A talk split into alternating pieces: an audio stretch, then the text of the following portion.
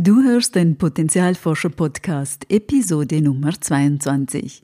In dieser Folge entführt uns Martina Kluda-Lazina in die Welt der Weiblichkeit und der Frauenstärken. Die Feminin Coachin aus Wien erzählt uns, warum Frauen zyklisch sind und warum weibliche Werte so wichtig sind. Willkommen beim Potenzialforscher Podcast für mehr Freude, Erfüllung und Sinn im Leben. Ich bin dein Potenzialforscher Coach Christina Schacker.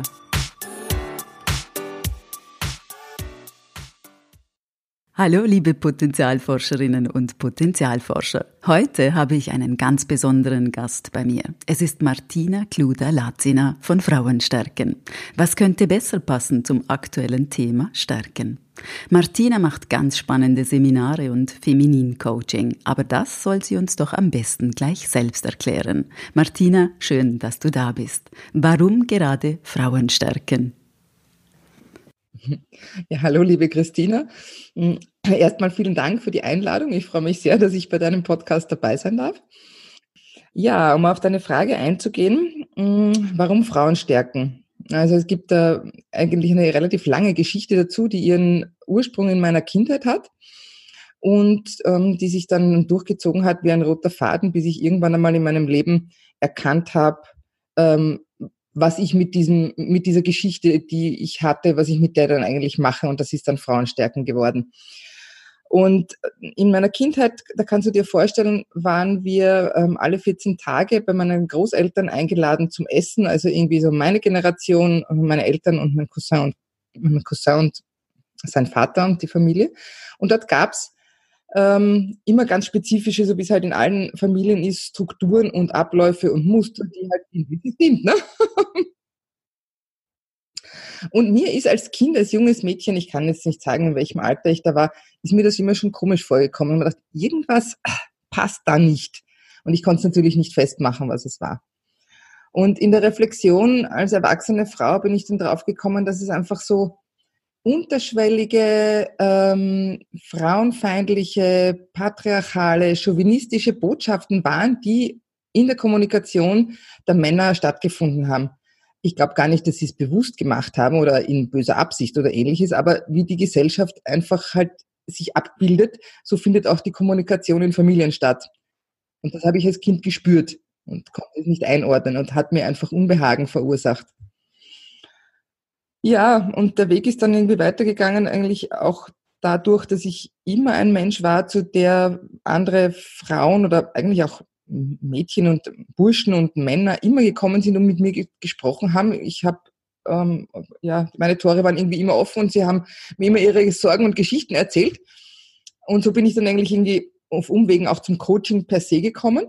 Dann habe ich ähm, aus der Notwendigkeit heraus mich zu positionieren. Das war eigentlich so auch ein weiterer Puzzlestein, wie es zu Frauenstärken kam, ähm, dass ich beschlossen habe, ich arbeite nur noch mit Frauen und dann war auf einmal dieses Frauen stärken, stärken Frauen, war auf einmal da als Satz. Ja, und das habe ich dann, da bin ich dann reingegangen in die Tiefe.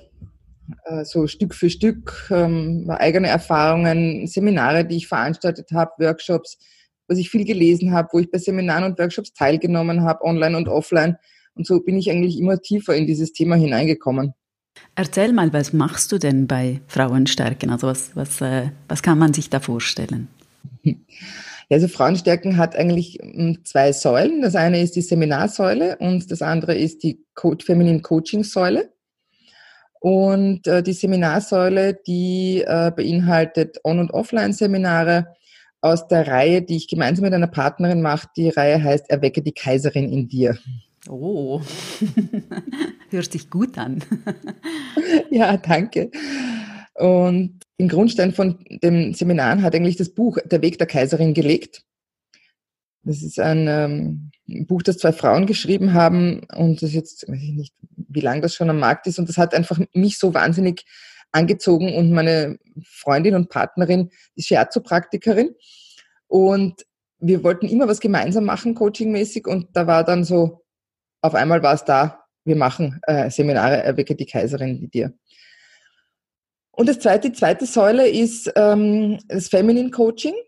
Und das Feminine Coaching ähm, unterscheidet sich dahingehend von Coaching allgemein. Also das habe ich ähm, quasi entwickelt, ist übertrieben gesagt, aber das war so mein Impuls gewesen, es anders zu nennen, weil die Qualität eben eine andere ist, wo mehr auf feminine Werte und das Wissen auch um die Notwendigkeit, dass Frauen andere Bedürfnisse haben und auch eine andere, anders strukturiert sind. Wir Frauen sind zyklisch, ähm, wir sind nicht linear, ähm, wir haben, es gibt andere Dinge, die uns nähern, also die weiblichen Werte und wenn wir uns von denen abwenden, dann zehrt das an unseren Kräften und gibt es keine Selbstoptimierung, wie Coaching ja oft interpretiert wird.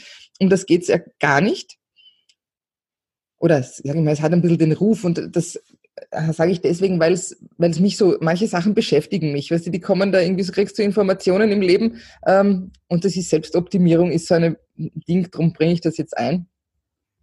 Und es geht irgendwie um die Essenz, um Feminine Coaching geht es darum, ähm, dich mit der weiblichen Kraft zu verbinden, mit der weiblichen Essenz und aus dem kraftvoll nach draußen zu gehen. Also ja, das ist vielleicht so das, der Schlüssel, der große.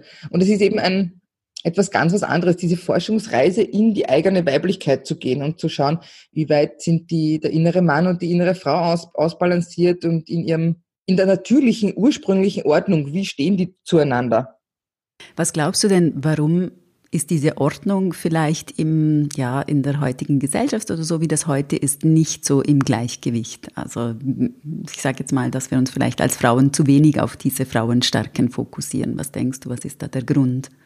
weiß es aus meiner eigenen Geschichte und aus dem, der vielen Literatur, die ich gelesen habe, dass wir einfach mit diesem diese Balance unserer Gesellschaft ist seit ungefähr 6500 Jahren sukzessive aus dem Gleichgewicht geraten und wir leben einfach in einer patriarchal orientierten Gesellschaft, wo männliche Werte wie schneller, höher, weiter, gerade insbesondere in der Gegenwart, dominierende Werte sind, die äh, unsere Gesellschaft bestimmen. Auch der Dalai Lama sagt, ähm, die Zukunft kann gelingen, wenn die Frau des Westens sozusagen die Führung übernimmt. Das ist jetzt nicht eins zu eins seine Worte, weil wir auch in der Umwelt und überall sehen, dass wir auf dem Weg sind, eine wenig lebenswerte Welt zu kreieren.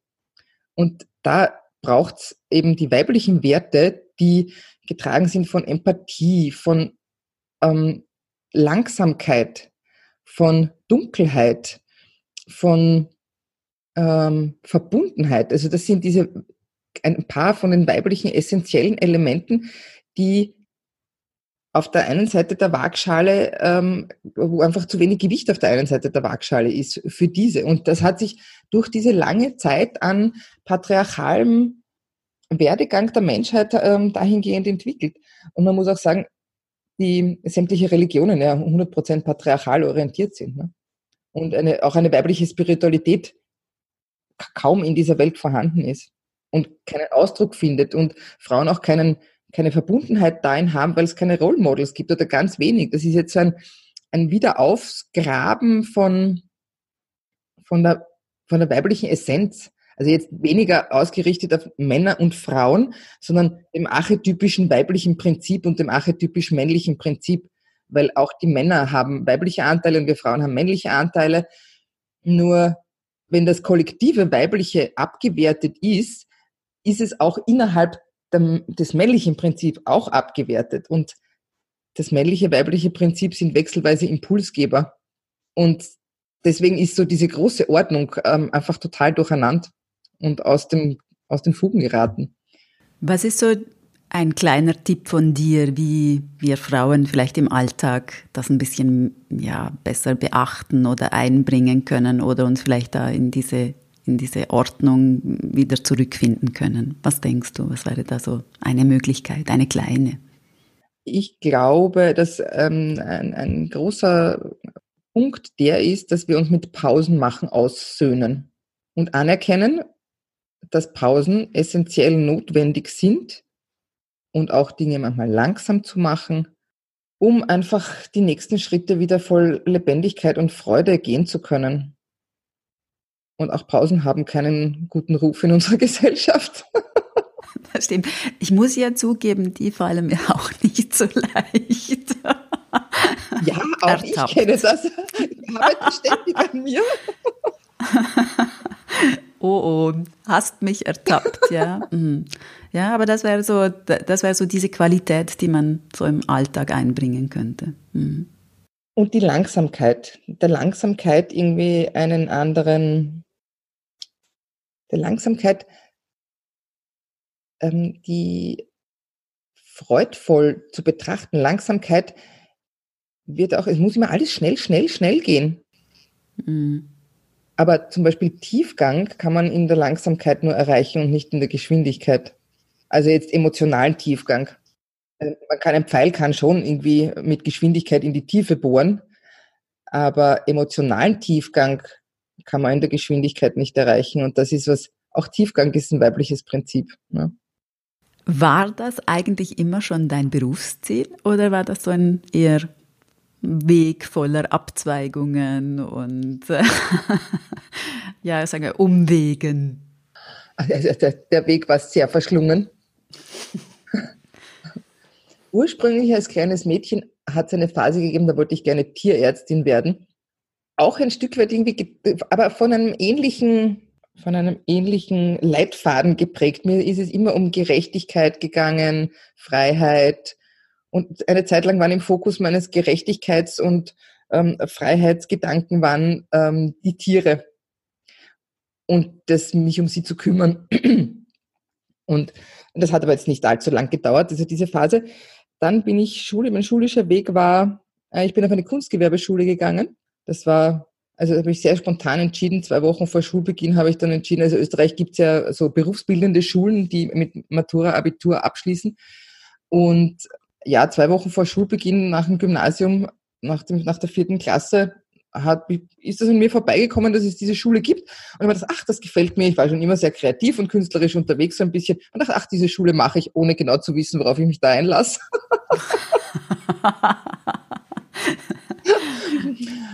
ja, und dann habe ich eben mit Matura abgeschlossen, also Abitur österreichisches und ähm, ja, dann habe ich gedacht, naja, ich habe eigentlich keine Ahnung, was ich mit dem mache. Dann habe ich spontan beschlossen, ich studiere jetzt äh, Publizistik und Politikwissenschaften, was also wirklich nur am Papier stattgefunden hat und nur zu einer Matrikelnummer geführt hat und nicht zu mehr. Ja, ist auch ein Weg. Ja, eine kurze Abzweigung. Kurze Abzweigung.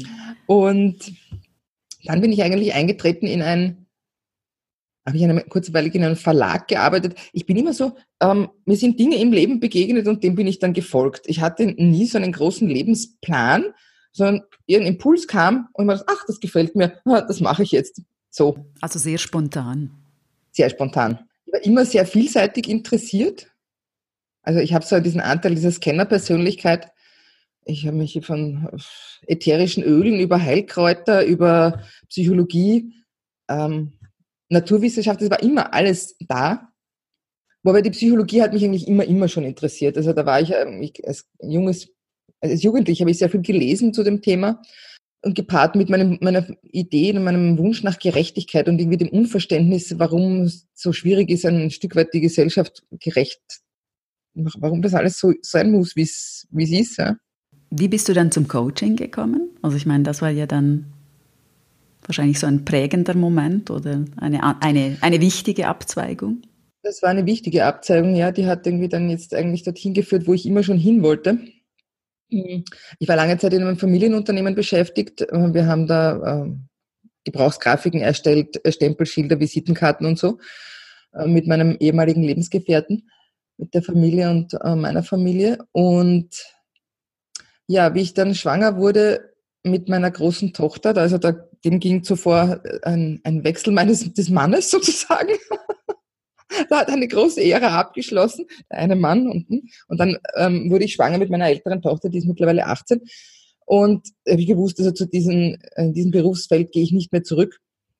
Und dann waren so zwei Ideen in mir. Die eine Idee war, die Naturheilpraktika-Ausbildung zu machen oder ähm, im, nach österreichischem Recht ähm, den Lebens- und Sozialberater und dann ähm, Naturheilpraktiker ist einfach ausgeschieden, weil es dafür keinen Raum gibt, also da tätig zu sein beruflich. Und ein Freund meines Bruders sagte dann, na ja, warum studierst du nicht eigentlich Psychologie? Da kriegst du dann ein Selbsterhalterstipendium. Und ich habe mir gedacht, so spontan eben, na ja, dann studiere ich halt Psychologie. Ist auch ein bisschen verwandt, ne? Mhm, genau.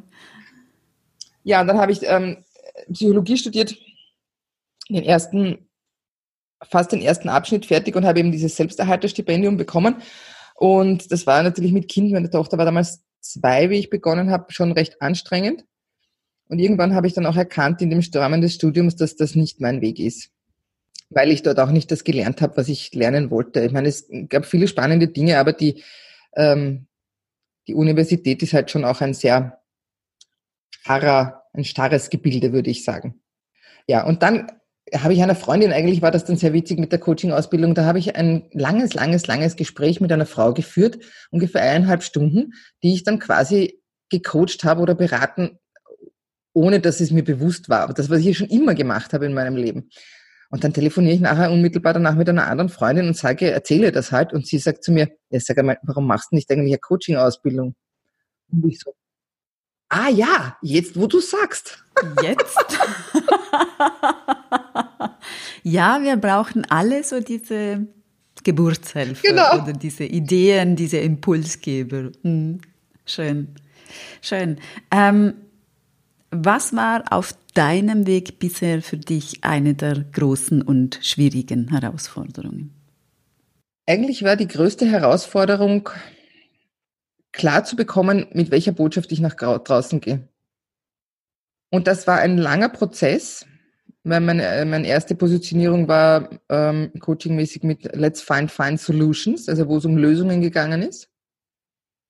Und wie man hört, war das auch äh, schon, es war sehr, sehr lösungsorientiert. Ich war immer schon von Natur aus lösungsorientiert und meine erste Positionierung haben wir gedacht, ach, ich begleite alle Menschen damit irgendwie ähm, Lösungen zu finden.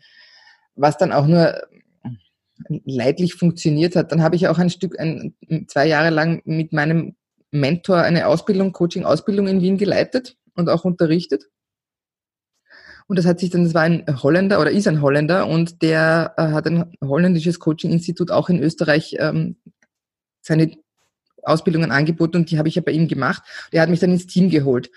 Und er hat sich dann aber vom österreichischen Markt zurückgezogen, ähm, aus privaten Gründen. Und das war dann so für mich die Zeit, wo ich erstens einmal noch eine zweite Ausbildung dann zu Coaching dazugenommen habe, ähm, nämlich den Lebens- und Sozialberater, was ja österreichisches äh, Recht ähm, erfordert, mehr oder weniger. Und dann zu schauen, ja, was mache ich wirklich, wirklich? Was ist so meine berufliche Identität, könnte man sagen? Und da kam dann auch aus einem Impuls dieser Workshop-Reihe Frauen stärken, stärken Frauen, das war auf einmal da. Und bei mir sind ganz viele, wenn ich das jetzt so reflektiere, passiert das bei mir so, es ist in mir, aus mir heraus kommt ein Impuls, der ist total deutlich, den verfolge ich dann und im Rahmen dieses, dieses Verfolgen, dieses Impulses kommen hm. die, die Widerstände des Lebens oder zeigt die Widerstände des Lebens auf und an denen äh, wachse ich dann. Aber im, im ersten Impuls bin ich hundertprozentig klar. Das ist. Äh, und dann kommen Selbstzweifel oder wie zeigt sich das mit diesen Widerständen? Nein, Selbstzweifel sind es eigentlich nicht in erster Linie. Es sind die, äh, die Lebensrealitäten. Das, also es ganz pragmatisch gesehen, ähm, ich kann einen Samen nur zum Wachsen bringen, wenn ich ihn gieße.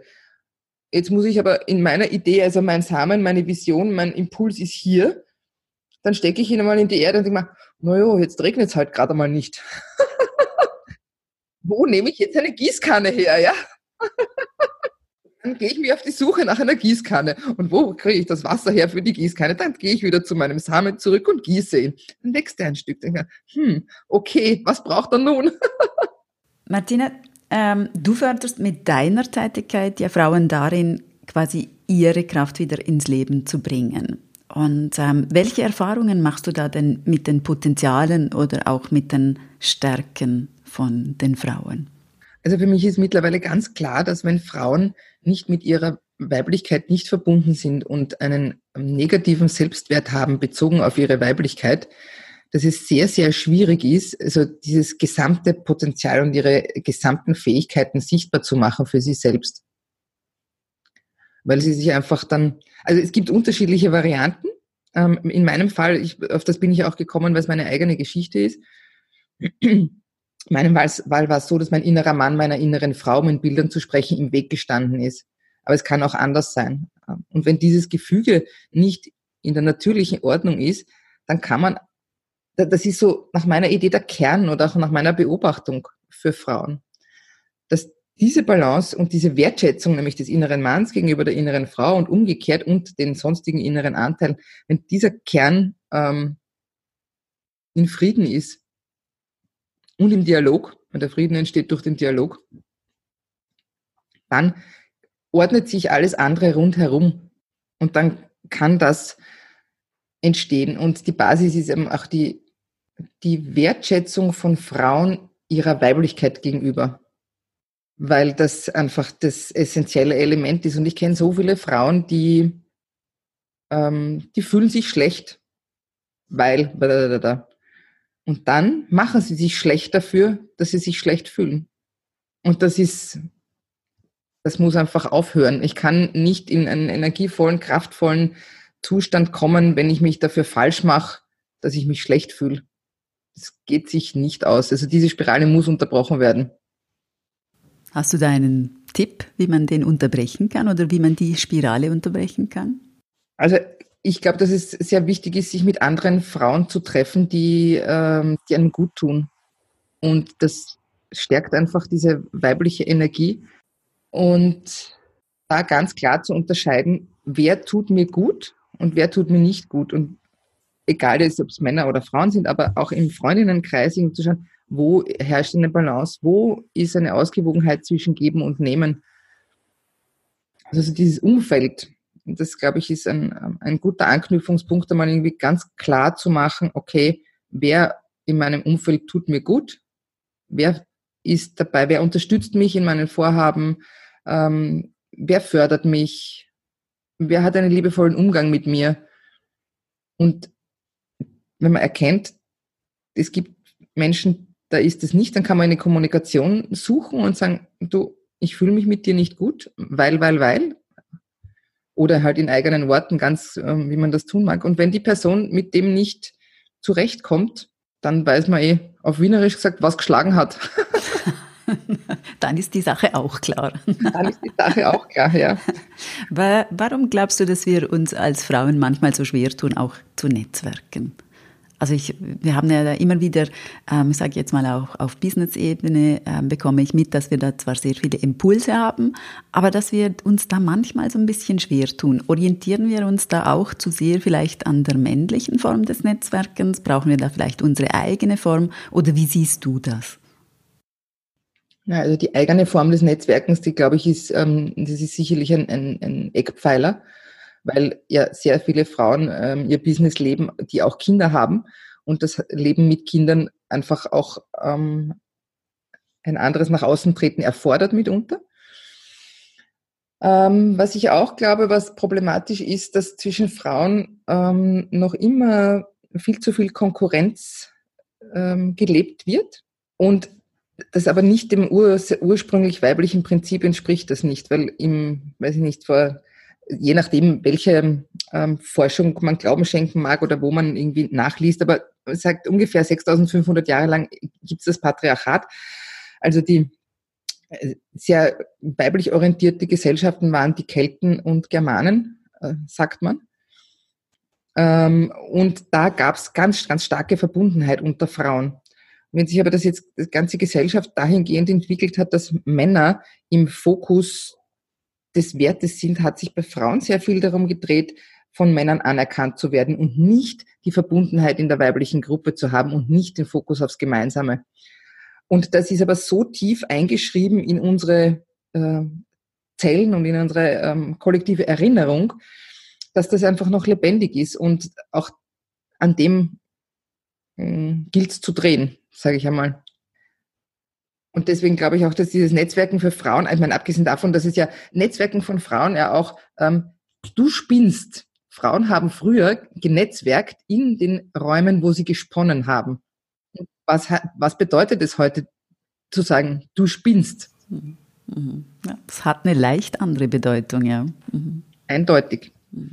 Und das schwingt halt so mit, dieser energetische ganze Rattenschwanz, nenne ich es immer, an an Historie. Was ist deine Vision, Martina? Meine Vision ist, dass es die, die Welt einfach zu einer besseren, lebenswerten wieder wird und, ähm, und die Menschen einfach Freude am Leben haben. Ich meine, dass nicht immer die, die Sonne scheint, das ist klar, aber diese, diese Grausamkeiten, die auf dieser Welt passieren, und es sind so viele. Und das hat mir, ist ja auch was immer schon im Herzen wehgetan. Und ich glaube, wir Frauen sind einfach die, die jetzt aufstehen müssen und sagen, nein. Und das fängt im Kleinen an, in kleinen Zellen, in der Familie, im alltäglichen Leben und breitet sich dann von innen nach außen auf die große Gesellschaft aus. Das ist so meine Vision und dass ich Frauen dabei unterstütze, dass sie aufstehen und sagen, nein, mit mir nicht, ich stelle mich dafür nicht mehr zur Verfügung. Und es geht nur von innen nach außen. Das ist meine Idee. Sehr schön. Vielen Dank, Martine. Ähm. Zum Abschluss vielleicht noch, wo finden denn dich die Frauen, die interessiert sind an den Seminaren oder vielleicht auch an einem Feminin Coaching? Ja, wir finden mich natürlich ähm, im Internet auf meiner Webseite, die sich www.frauenstarken mit AE geschrieben, .net heißt. Ähm, auf Facebook habe ich eine Facebook-Seite auch namens Frauenstärken. Und wo findet man mich noch? Ah ja, auf Instagram bin ich auch aktiv. Man findet mich sogar auf Xing und LinkedIn, aber da bin ich jetzt nicht aktiv, würde ich sagen. Aber äh, wenn man meinen Namen und Frauenstärken eingibt im Netz, dann bist du zu finden. Ähm, vielleicht magst du noch ein, zwei Worte zum ähm, Frühlingszyklus sagen, der ja bald startet. Vielleicht magst du da noch was, ein bisschen eine kleine Vorschau darauf geben. Ja, wir haben ähm, eine Seminarreihe, die wir online abhalten und das nennen wir Online-Zyklen und Zyklen auch, weil zyklisch weiblich ist. Und auch die Jahreszeiten, jede Jahreszeit eine ganz unterschiedliche Qualität hat. Und wenn wir uns die zunutze machen, die jetzt im Außenjahreszeit ist, dann stärkt uns das auch in unserem im Verbundensein mit dem Leben. Und der Frühling, der nächste Online-Zyklus, der jetzt kommt, der ist ja zugeordnet ähm, äh, dem Element Holz in der TCM und die Holz ist diese aufkeimende, überschießende, visionäre Energie. Und da ähm, ist diese, es stehen die Visionen im Zentrum, das nennt sich, die Kaiserin lebt ihre Visionen. Und da geht es auch darum, irgendwie die Visionen zu klären, zu schauen, was sind meine Visionen, was verstehe ich unter Visionen, wie viel Raum erlaube ich mir denen zu geben, weil viele Frauen sagen, machen sich klein und sagen, ja, das ist ja nur. Nein, eine Vision beginnt klein wie ein Samen ja, in der Erde. Und jede Eiche war einmal ein kleiner Samen, bis sie zu einem riesigen Baum wurde. Schön. Hm? Wann beginnt der Zyklus? Wann geht es da los? Gibt es da schon ein Datum? Da erwischt mich jetzt am falschen Fuß. Ja, es gibt kein Datum, aber da muss ich in den Kalender schauen. Du kannst ja einfach sagen März oder April. er beginnt Ende April, mhm. Donnerstag, den 28. Was? 25. Donnerstag, 25. April beginnt er und dauert 28 Tage, auch angelehnt an den weiblichen klassischen Zyklus von 28 Tagen. Also so. mit der Idee dahinter. Hört sich sehr spannend an. Äh, Martina, vielen Dank für dieses anregende und äh, inspirierende Gespräch. Schön, dass du da warst. Ich habe mich sehr gefreut. Ja, ich habe mich auch total gefreut, Christina. Wirklich, es ist, ich habe mich auch sehr wohl gefühlt und ähm, ja, vielen, vielen Dank. Hast du Lust auf einen Potenzialkick? Im April veranstalte ich einen Live-Workshop in Basel zum Thema Potenzialkick Zeit für deine Stärken. Der Workshop ist genau richtig für dich, wenn du deine Stärken, Fähigkeiten und Talente suchst, gerade an deinem Können und deiner Expertise zweifelst, einen Motivationsschub für deine Träume und Ziele brauchst oder eine Sehnsucht in dir spürst, dass da doch noch mehr sein muss. Hol dir spannende Impulse, konkrete Tipps und inspirierende Anregungen rund um dein persönliches Potenzial. Wir beschäftigen uns mit deinen Stärken, Leidenschaften, unbewussten Motiven und deinen Potenzialperlen. Ein bunter und heiterer Einführungsabend für Neugierige. Meine Vision ist es, dass alle Menschen ihren persönlichen Ort des Funkelns und Leuchtens finden und dort die Kraft ihres Potenzials, ihrer Stärken und Fähigkeiten nutzen. Warum? Weil es tief berührend ist und eine unglaubliche Kraft darin liegt. Daten und alles Organisatorische erfährst du zu diesem Workshop auf meiner Webseite www.potenzialforscher.ch. Und denk daran, wenn wir unser Potenzial in die Welt tragen, dann ist es Magie. Etwas in uns leuchtet besonders hell.